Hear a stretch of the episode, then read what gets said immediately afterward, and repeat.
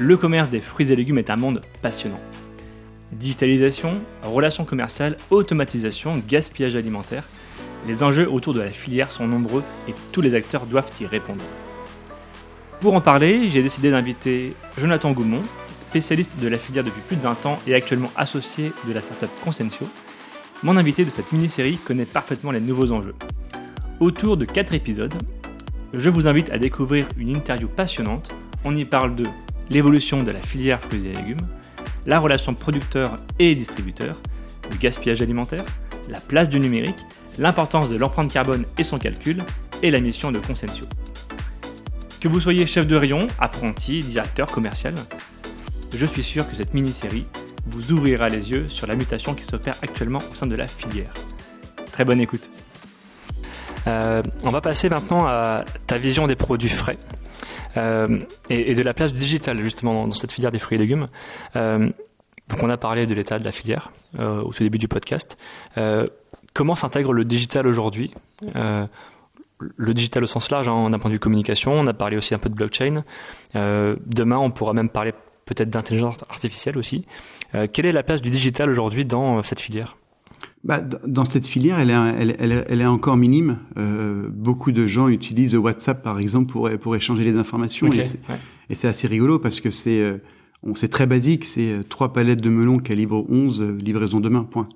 Et, et, ce, et ce qui est important, c'est que on, on veut euh, bien sûr mieux communiquer, mais fluidifier les échanges. C'est que quand la personne communique une information, que ça rentre dans, directement dans les différents système d'information de la production. Euh, et que ça soit tracé exactement. Et, ouais. Ça, ça c'est un point important. Euh, donc la technologie euh, rentre doucement dans, dans, dans, dans, les produits frais et, euh, et on voit de plus en plus d'entreprises qui l'utilisent. Ouais. Et, et, et clairement, c'est intéressant parce que ça crée aussi beaucoup de confort dans, dans ces sociétés parce qu'ils sont capables d'avoir euh, sur leur téléphone portable à l'instant T les offres qu'ils ont disponibles euh, actuellement. Euh, si j'ai besoin de savoir la variété de l'abricot, et bah, je peux l'envoyer euh, un petit lien, un code QR à mon à mon client qui peut l'avoir directement. Oui. Tu disais en termes d'entreprise, qui l'utilise aujourd'hui? Alors côté côté producteur et côté distributeur? Alors côté distributeur, on on, on commence à, à, à en parler avec des grands distributeurs français. Euh, on est on est actuellement sur trois pilotes euh, sur trois enseignes différentes, sur des familles de produits. Donc au niveau national déjà. Hein. Au niveau national, oui. Et, euh, et on se rend compte que bah, dans, cette, dans ces pilotes-là, c'est que le, le, le producteur ou la coopérative gagne du temps, gagne du confort, gagne de l'efficacité, et que l'acheteur aussi a un outil plus performant pour avoir à l'instant T l'ensemble de l'offre qui lui est proposée. L'acheteur, au niveau national, hein, tu L'acheteur au niveau national, oui. Alors, tu, tu, touches, donc quand tu me poses cette question-là, tu me touches, euh, tu m'envoies une, une, perche pour un autre sujet. C'est, vrai qu'actuellement aussi, euh, il y a plus de 400 magasins en France qui utilisent l'application Constantio. Déjà, ok. Ouais, ouais, pour gérer le, le commerce euh, euh, du magasin au producteur. Donc là, ça c'est, c'est le chef de rayon qui va qui va demander à ses producteurs grossiste de, de, mettre son offre sur l'outil et qui derrière va, va faciliter les achats. Oui. Et juste, on a parlé des distributeurs et comment ça se passe du coup côté fournisseur? Quel, qu'est-ce, alors déjà, comment ça se matérialise cette arrivée justement de cet outil? Et, euh, et quel est le gain pour eux? Alors, on a, as parlé du gain du temps notamment. Et qu'est-ce que ça change aussi d'un point de vue euh, euh sociétal? Est-ce que ça évite peut-être de faire de, de, de perdre de, la marchandise aussi? Tu vois, j'imagine qu'il y a d'autres impacts derrière, des effets de rebond. Complètement. Euh, tu, tu, tu, parles de, de, des erreurs de, de, saisie de commande. En fin de compte, nous, on digitalise une commande d'une enseigne euh, intermarché qui est un format PDF. On est capable de lire le document PDF et l'envoyer directement euh, dans le système d'information du, du, du, fournisseur.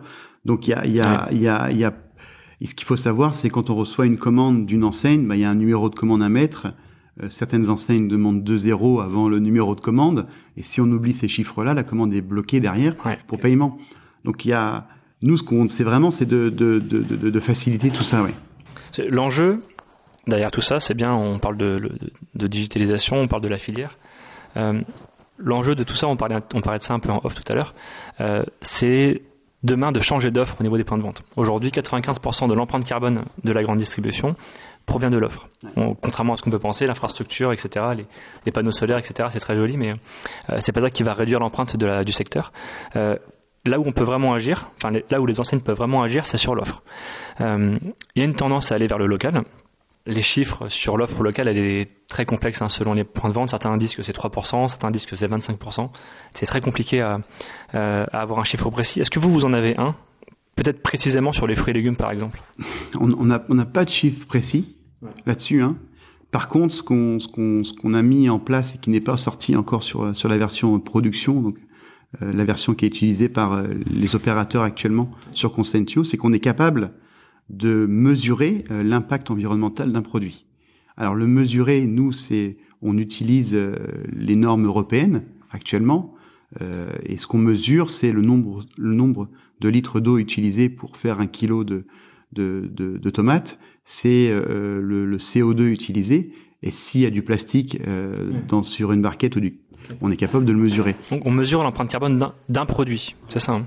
On mesure l'empreinte carbone d'un produit, d'un produit et, on va on va même plus loin.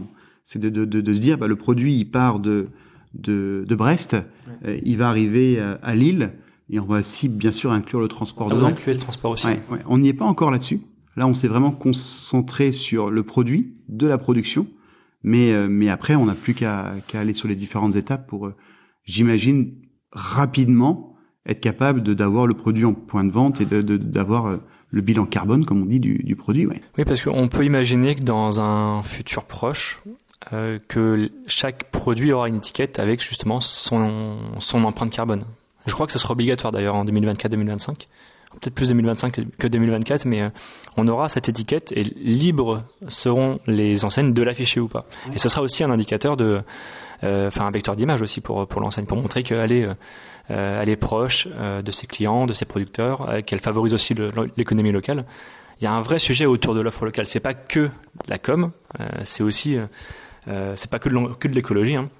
il y a un vrai enjeu de fidélisation, un vrai enjeu d'image. Ça, vous le ressentez au niveau des enseignes? Enfin, vous discutez avec des points de vente, vous discutez avec des enseignes. Ça, vous le ressentez? Tu, tu, viens de le dire, cette notion d'être capable de mesurer euh, par fournisseur ou par produit euh, l'impact environnemental, il est euh, il est il est compliqué. Et ce qu'on comme on a au cœur des de Consentio, c'est les, les, commandes. Donc on est on est capable actuellement de mesurer cette empreinte par commande, par palette, par colis. Ouais. Et donc de pouvoir identifier demain le pourcentage de l'offre locale en magasin. Alors ça, on peut, on peut, l'imaginer complètement. Techniquement, ouais. techniquement, ouais, Sans faire, comment dire, sans se battre avec la centrale d'achat qui est elle aussi euh, a ses enjeux économiques. Oui. Euh, comment justement vous, optimisez cette relation? Bah, Notre objectif, c'est de créer de la valeur sur tout le système. Donc on a on n'a pas pris parti de travailler plus avec des magasins qu'avec des centrales. Ce qu'on a vraiment pris parti, c'est de créer de la valeur pour tous ces acteurs pour pour être meilleurs d'une façon globale. Ouais. Donc euh, euh l'outil, il est très bien utilisé par des coopératives en centrale et comme tu disais tout à l'heure, par des magasins avec des petits producteurs, oui. Et il reste, il reste presque le même, oui. Et c'est ce, ce, ce que je te disais tout à l'heure, c'est c'est de créer cet écosystème pour euh, fluidifier les échanges des, des, produits frais, tout en gardant la valeur des, de chaque acteur. Ça, c'est très important. Ça, c'est pour nous, c'est le grossiste. Il est là, il sera toujours là, ouais. et on a besoin d'eux parce que euh, autour du grossiste, il y a des producteurs et ils sont capables de, de massifier des transports pour livrer euh, les écoles, des hôpitaux et des magasins aussi. Ouais. Juste pour revenir sur le CO2, enfin sur l'empreinte carbone, euh, parce que ce bilan il sera il sera rendu obligatoire bientôt pour les entreprises de plus de 500 euh, salariés, je crois, si je me trompe pas. Comment accompagner les, les producteurs justement de cette démarche? Parce qu'ils n'ont pas les moyens aujourd'hui euh, bah de remonter ces infos. Comment vous le faites?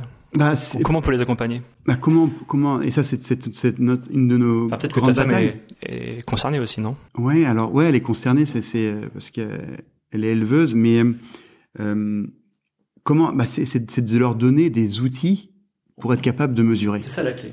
Et, et, si on regarde sur la partie fruits et légumes, le premier outil, c'est qu'on on part sur des référencements européens, ouais. et derrière, on va être capable au niveau national euh, même peut-être régional, de, de s'approcher de personnes qui sont compétentes pour mesurer. Ouais. Et, euh, et on, va, on va aller dans cette direction-là.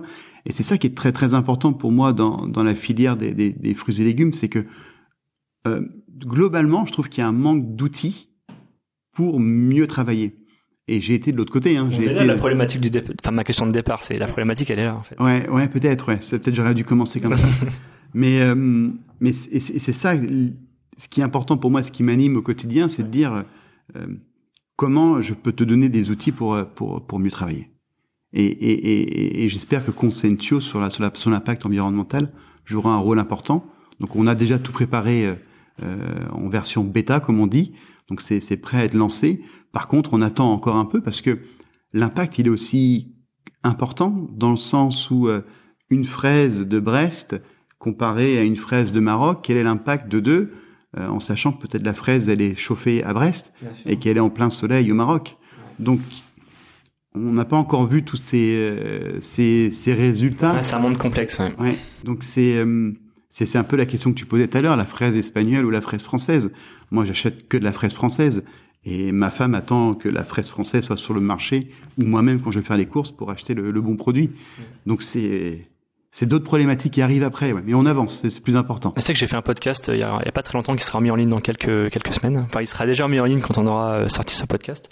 Et, et l'agence qui accompagnait justement le producteur d'haricots verts, il disait que les haricots verts de Madagascar mmh. étaient plus écologiques que ceux produits en France.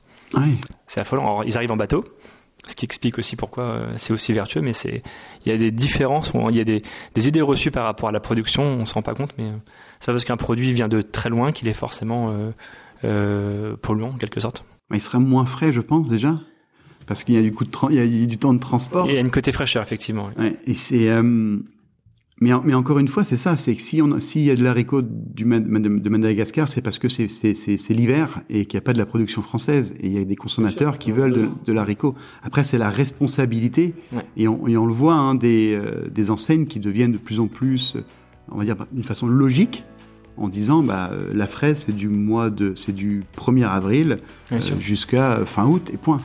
Et après, on, on, met, on met la place à d'autres produits dans les rayons. Fin de ce troisième épisode. Dans le prochain, nous allons parler de la mission de Consensio, une startup que nous suivons depuis plus de trois ans maintenant et qui travaille avec les plus grandes enseignes d'Europe. Vraiment, vraiment passionnant.